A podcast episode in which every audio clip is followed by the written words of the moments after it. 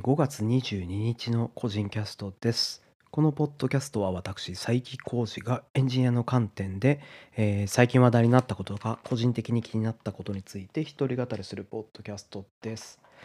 はい。えっと、今ですね、なんか、こう、胃の部分がもやもやして、ちょっと落ち着かないような気分になっています。それは、えー明日月曜からですね、えーインターンシップっていうことですね、えー大学生6人ぐらいを迎え入れて、一発目の講習、えーしかもそれは3週間にわたるものをですね、やらなければいけないので、もう、もうどうしようもないので、え ー待つしかないんですけども、もうちょっと緊張してる感じですね。はい。なので今日は、えー酒でも飲んで早めに寝ようかなと思っております。はい。えーっと、今日の話題なんですけど、2つほどですね。これはまあ、直近の話題ですかね。あの、ゲームの話ばっかりになっちゃいますけども、一つがですね、えー一部界隈ではとても有名だですね、ファイナルソードっていうですね、任天堂スイッチで発売してたゲームがあるんですけど、これのですね、えー PS5 版が、えー発売しまして、これが、えーこうプレイしてる、えーあのエリアではですね、えーとんでもない、えー大騒ぎになっておりますという話です。はい。えっと、まずそもそも任天堂スイッチで出たファイナルソードがですね、なぜ一部界隈で人気かというとですね、あのーとんでもないクソゲーなんですよね。はい。なんですけど、えーそのズレ具合っていうんですかね、そこが、あの、妙にみんなのツボにはまってるということでですね、あのークソゲークソゲーと言いつつも、えー愛されている。あの、ちなみに、見てる分にはですね、とても愛されているゲームだと思うんですけど、実際にやってみると本当にひどいので、まあ、あの、本当に興味のある人以外は、まあ、プレイ動画を楽しんだりとかですね、まあ、あの、購入して応援とかですね、そういうところに留めておくといいんじゃないかなと思いますけど、あの、これの PS5 版が出ましたような話です。で、もともとですね、えー5月19日に発売したんですけど、5月17日に、えーまずはプレスとかですね、あの、ゲーム関係のメディアでですね、記事が出ました。この時に、あの、ストアで、えー PS ストアで、まあ、あの発売、えーまあ、ストアのページにププロダクトが出てきたっていうところなんですけど、その時にはハードの指定がなくてですね、で、ストアであの確認できたので、えー各メディアもですね、PS4、5向けで、えー遊べるぞっていうふうに書いて、遊べる可能性があると書いてたんですけど、実際蓋を開けてみれば PS5 版だけと。で、ちなみに現在の見解として PS4 版も、えー発売に向けて開発中というところらしいです。で、まあ、まあ、なんで PS5 版だけなのかなと思いつつ、まあ、あの、もともと PS4 だけ持ってたファイナルソードプレイヤーたちが、なんで PS5 版だけなんだと言うとですね、言ってですね、急遽発売日に PS5 をどんどん購入してですね、えープレイしている様を見届けていました。で、その PS5 版のこう一人のストリーマーを私ずっと見てたんですけど、あのとんでもないことにですね、PS5 版のですね、プレイ途中に、あの進行できないバグが、えーあってですね、あのゲームのあのムービーカットシーンですね、あると思うんですけど、そこでキャラクターが移動するんですね、こう、なんかこう神様みたいなのができて、そこに主人公が、神様みたいなのがよく来ましたって言って、主人公がそこに向かってとことこ歩くみたいなカットシーンなんですけど、そのカットシーンのところでですね、あのカットシーン中に主人公が崖から落ちてゲームオーバーするっていうですね、で、しかもその後ですね、あの主人公の座標がバグってゲームを復帰しても進行不可になるっていうですね、えーとんでもないバグがありましてですね、えーあとはですね、そこをこういろいろいろいろな仕組みを使って、例えば、なんだっけな、その別の場所にワープみたいな、えールーラみたいな、えーテレポみたいなですね、そういうのをやって移動したりとか、えーリセーブロードとかを繰り返したりとか、そういう工夫によってその進行不可バグを突破した後にもですね、あの、裏ボスかなんかですね、その裏ボスが出現するカットシーンでも同じように、えーボスの攻撃で主人公が吹っ飛ぶみたいなカットシーンの演出なんですけど、あの、オリジナル版よりもものすごい勢いで主人公が吹っ飛んでいってですね、えーどこかの座標に飛んでいって、その後画面が真っ白になって、えーボスの戦闘に入れないっていうですね、とんでもないバグが、えーあってですね、あのーえらいことになってました。で、その人が、まあ、いろんな切り分けをしてですね、まあじゃあ、ボス突入前になんだか毒を持ち込んでみて、えーカットシーン中にゲームオーバーとかしてみようとかですね、あの、いろんな回避策をやってたんですけど、最終的に分かったことがですね、あの、PS5 を、えー 4K のモニターにつながないと正常に動かないというですね、なんとゲームの解像度によって、ゲームが進行できないバグが起きるというのがありました。あの 4K にすると、えー主人公の歩く速度とことこも、えー適切になり、えーボスの攻撃で主人公が吹っ飛ぶ距離も、えー適切になったと。で、その後、えーモニターを 2K に戻して、えー同じようにやってみたらまた吹っ飛ぶようになったっていうので、もうこれは、えー解像度が原因だというのが、えーこうそのストリーマーがもうリアルタイムでデバッグをしてですね、その 4K で動いた瞬間にもう、あのストリーマーもコメント欄も大爆笑というですね、とても楽しい、えイベントが発売から数日の間に起きていました。はい。で、あのー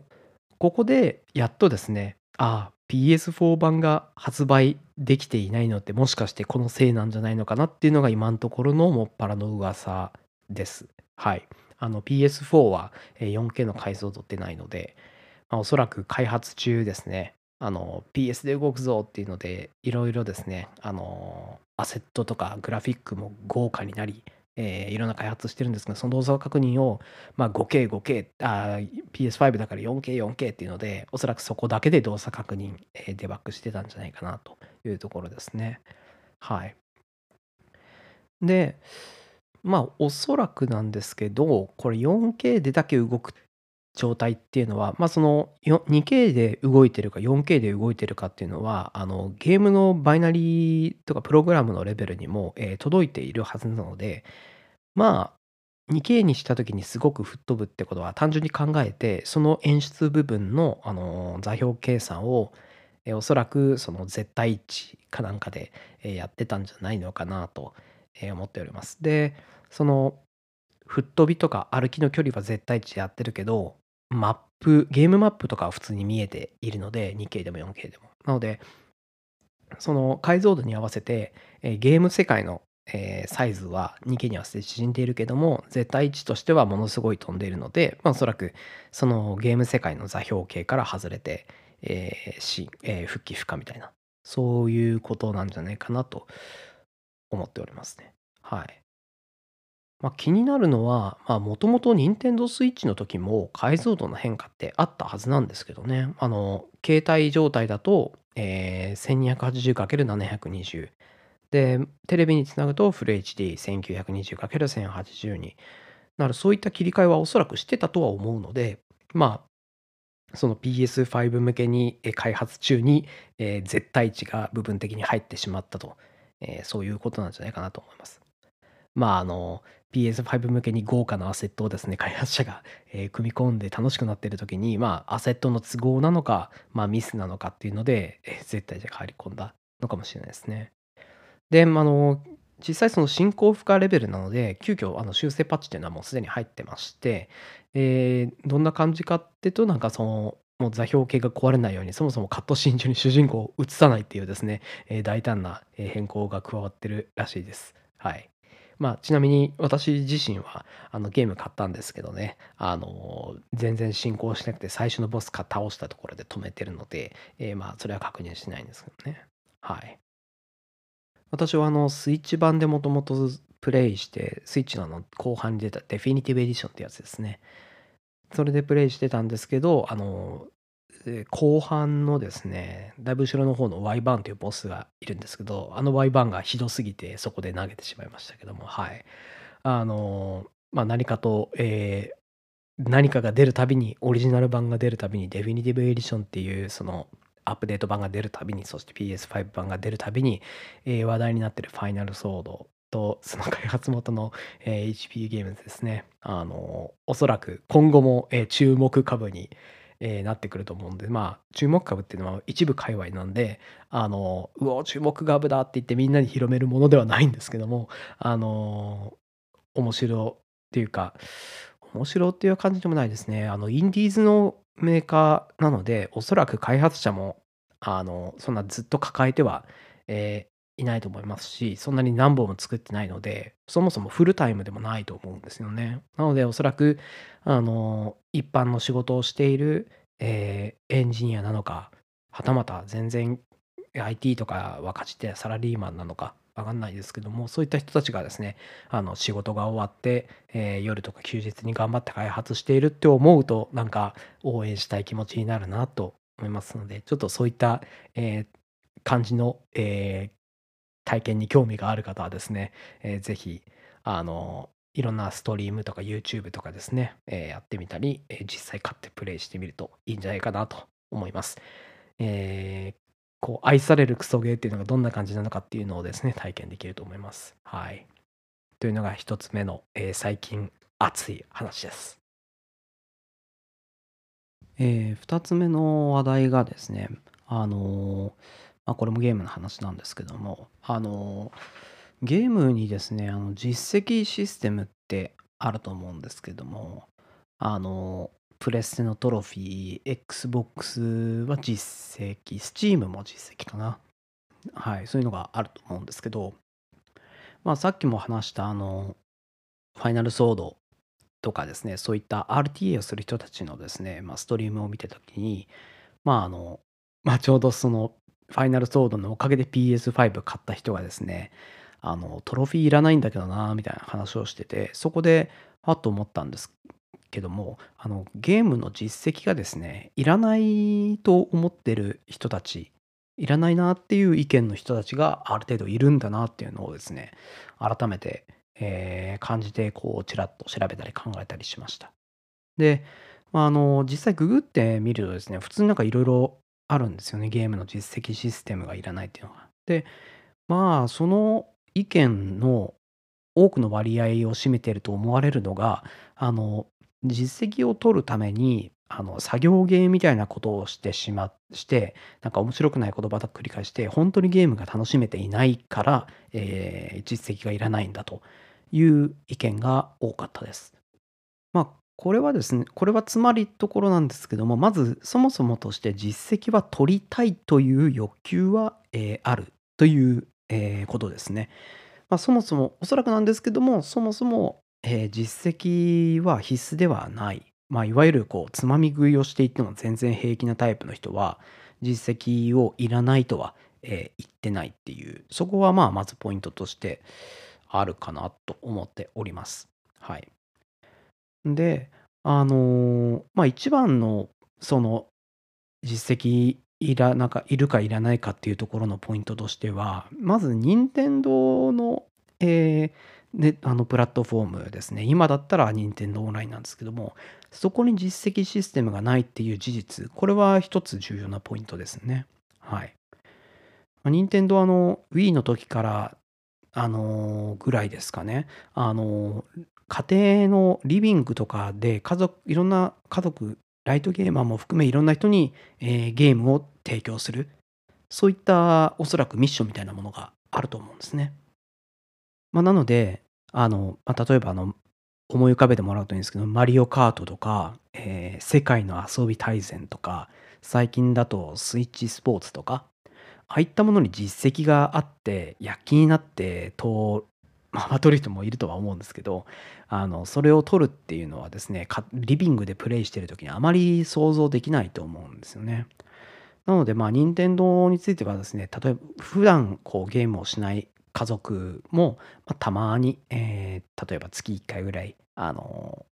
友達が集まってやるみたいなそういった感じ、まあ、実質つまみ食いに近いようなプレイ体験、えーになってるそういったプラットフォームを目指しているから実績システムを設けないっていうのはあるのかなと思っております。はい。まず1個それがあってですね、じゃあその実績シス、あとはですね、実績のあのものによるっていうのもあるとは思います。例えばなんですけども、あの意見、まあ意見を聞くと、その、なんか実績のために意味のないことを繰り返してっていうところで、つまりその、そんな意味のないところを繰り返すわけではなく、で、あの、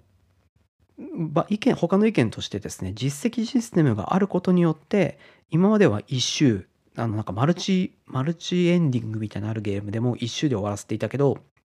実績があるから改めに2周目3周目とやることでゲームを深く楽しめたっていうそういった意見もちらほら見かけました。なので実績システムの作り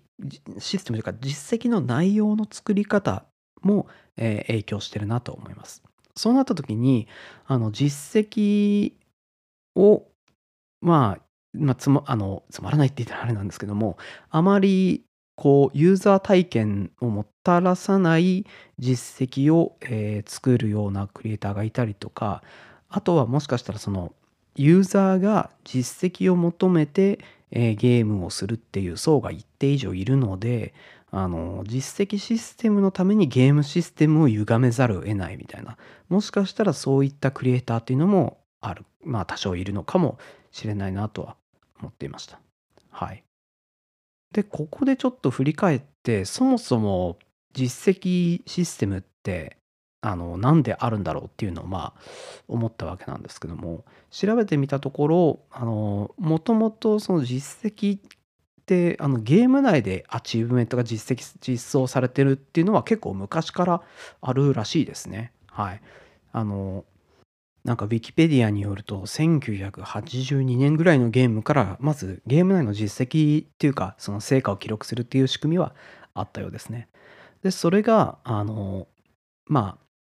あのプラットフォームの、えー実績になったあの躍起になって実績を取るっていうのが出てきたっていうのはあのオンラインになってからだと、えー思います。なんかプラットフォームの実績ができたのは一番最初は2005年に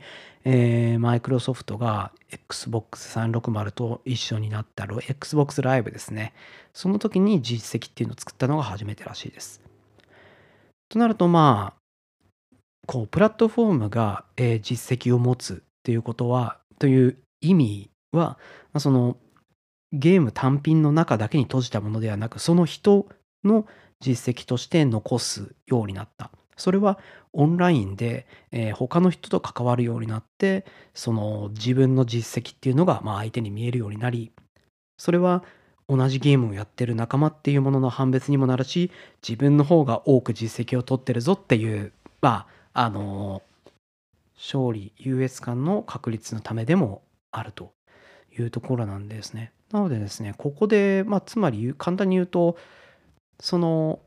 プラットフォームの実績オンラインで見える比較できるものができたことにより実績の数字を競う新たなゲームが誕生してるわけなんですよね。そのゲームのスコアを獲得するためにまあ何て言うんだろう興味のないゲームもやるとか、まあ、そういった状態になっている。そこから結果的にその実績のためにゲームをやる。でもその実績によって俺はもしかしたらゲームを楽しくしていないかもしれない。じゃあ、えー実績をやめたらどうか。というふうにやっと最初の話に一周して戻ってくる。というのが、えー今の現状っていうところですかね。はい。おそらく今話したところまでが大体今起きていることの現状なのかなというところですね。まあとりあえず、まあ、調べたところはまあそんな感じなんですけどもまあというわけでまあそこでまあ私が言うべきまあ自分の意見としてはですねまず私自身なんですけども、えーつまみ食いして全然平気なタイプですね。なのであまりなんか実績があることを苦には思っていないというか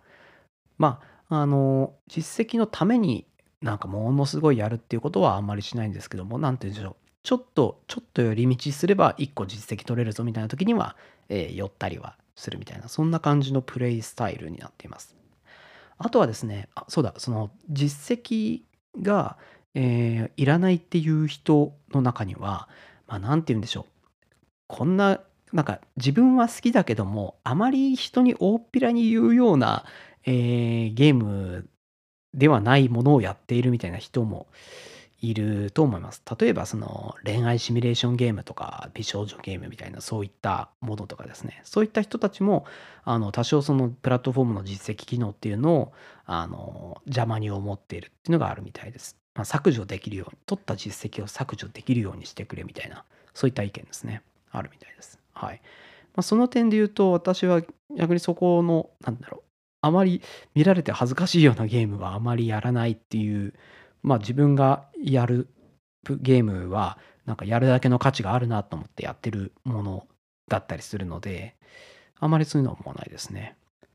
まあ、なんなので、まあ、その実績は、あのー基本的にあな、まあ、あっても困らないという感じではあります。ただ一方で、その、ゲームを、例えば新作ゲームが出ますとなった時に、あの、例えば、任天堂 switch とプレスで両方遊べますみたいなゲームがあったとした時に、そうなったら私は多分プレステのやつを買います。で、それは何かというと、まあ、どっちで買っても同じぐらいプレイするんですよね、時間を。30時間とか40時間とかかけてプレイします。そうなった時に、最後に残るものが、まあ、自分のクリアだけではなく、プラットフォームにも記録が残った方が、なんていうか、残るものがあるなと。まあ、任天堂 switch ももちろんセーブデータとか残るんですけど、まあ、せっかくならアチーブメントとして記録された方がなんか同じ時間を割くにしてはお得だなというようなそういった気持ちがあるのでまあそういう点で実績をプラットフォームの実績をまあ言ってみればパブリックな記録としてまあイメージで言うと何て言うんでしょうなんかプログラム勉強とかをします。自分でコードを書きます。できたらローカルのファイルに保存して終わるだけじゃなくて GitHub に公開するみたいな、まあ、そういったあの感覚で、え、取ってもらえればいいと思いますけど、はい、そういう点で実績に何て言うんでしょう。あの一定の価値は、え求めてるっていうのはありますね。はい、昔はそのオンラインになる前プレプレステ2ぐらいの時はですねあのまあ私時間も学生で時間も十分あったのでゲーム内の実績とかですねあの結構躍起になって撮ってた時代っていうのはあります。あの知ってる方は知ってるんですけどあのかなりやり込んでたのはあの「スター・オーシャン3」のバトルコレクションって言ってあのあんなコンテンツ内に絞られているのにものすごい数の不毛な実績機能はないよなとは思うんですけどね。あの例えばなんですけども、RPG で敵攻撃するとダメージ数値出るじゃないですか。あれってまあ多くの場合はあの一定の範囲内でランダムになると思うんですけどそこでダメージ7777ってみたいな綺麗な数字を出すとかそういうきりあの実績とかあるんですけどそういうのをですね一生懸命連続攻撃して躍起になって出してみたいなですねあのそういうのをやってた時代はありました。ですけどやっぱりその仕事を社会で出て仕事を始めてやっぱ自分の使う時間限られてきたのでまああまりそのコレクション要素っていうのは何て言うんでしょうエンディングの別の種類みたいなものはあの時間があれば見たいと思ってますけど例えばなんかバトル回数100回1000回1万回みたいなそういうものはあのもう取ろうとはあんまり思ってないですね。自分の時間の使い方が変わってきたというようなそういう感じだと思います。はい。なのでまあ今の私の時間の使い方的にはまあ今みたいな感じでつまみ食いして全然平気ついでに実績取れればそれでいい。でその実績を取るのと同じタイミングでその何て言うんでしょう新しいゲームコンテンツが得られる別の隠されたエンディングとかそういうものが得られればゲーム体験としても得ることができるみたいなそういうのがまあ今のところ私の実績システムに対する、えー立ち向かい方ですね。はい、まあそのまとめると中とあれなんですけども、まあ、そもそもゲームをやることって何て言うんでしょうリフレッシュとか、まあ、自分の勉まあ人によってはあれですけど、その自分のインプットとしてゲームをやってるって人はやっぱりいると思います。私もその価値がすごいあると思うんですねゲームは。あの自分の糧になるような体験新しい冒険探求とかまあその恋愛シミュレーションでもあのアイデアとか魅力的なキャラクターのデザインとかそういったものに得ることあるでしょう。であとはそのリフレッシュの一つでもあると思いますしその体験としてもあのプレイヤーと戦って勝利するみたいな。そういったいろんな体験とか自分のリフレッシュのためのものであると思うんですね。まあもちろん数字を上げ上げる実績を獲得するっていう、えー点もその人にとってリフレッシュになればそれはそれでいいと思うんですね。そうなった時にまあその自分がやと自分がやってる実績を取ろうとして実績を取るのがつまらないけど取っているみたいなそういう状況になったとしたらおそらくその自分がやっていることを自分の本来ゲームとか何かをやるときにあの体験したいと思っているものが違うと思っているので今一度立ち止まって自分は一体何でこうゲームやってんだろう惰性でずっとやってんじゃないのか今の時間の使い方と合ってるのか一番多いのはその学生時代のノリでこうずっとやってると辛くなるっていうのが一番あると思うんですね。そういうライフイベントの変化そういった時に改めて自分のプライベートの時間をどう使うかゲームをやるにしてもこういうふうにする。まあ他にもですねまあ本を読む、ドラマ映画を見る。そういった時にあの実際今俺は時間を使ってこのコンテンツを消費しているがそれはななどういう価値があって消費しているのか。っていうのをちょっと今一度考えてみてまあそのまあ言ったら取捨選択をしていく。そういうのをですね考えてみると何て言うんでしょう QOL が少しは上がるかもしれないなと思っております。はいという感じで、えー実績について思ってたことからこんな風に派生しましたけど、まあこんな感じでまとめたいと思います。はい。はい。今日はこんな感じですね。はい。その明日に向けての緊張感を和らげるために昼とか夕方とか、えー結構ゲームをしてたんですけども、そのせいでもう夜になっちゃってんでですね、もうさっさと酒飲んで寝たいと思います。はい。まあちなみに今はですね、エルデンリングが終わったので、ちょっと貯めていたですね、あの、ファルコムの英雄伝説黒の奇跡っていうですね、RPG をやっております。えー奇跡シリーズ、やっぱり面白くてですね、私は多分この奇跡のシリーズは、その、なんて言うんでしょう。結構長いんですけどね、1本あたり、まあ80時間は基本的に超えるぐらいのボリュームなんですけど、まあなんていうか世界観とかですね、あのキャラクター同士の群像劇みたいな、私基本的に多分群像劇が、えー好きなので、まあ、なんて言うんでしょう、デザインとしてのいろんなインプット、まあその体験から得られるものを考えたりとか、まあ、あのそういった群像劇の爽快感を楽しむっていうリフレッシュの意味もあってプレイしてるのかなとは思っております。はい。という感じですね。ああ、また余計な話をしてしまった。はい。というわけで今日はこのぐらいにしておこうと思います。えー何かフィードバックとか話してほしい話題などありましたら、ハッシュタグ個人キャストでツイートしていただけると大変嬉しいです。はい。では今回も聞いていただいてありがとうございました。それでは。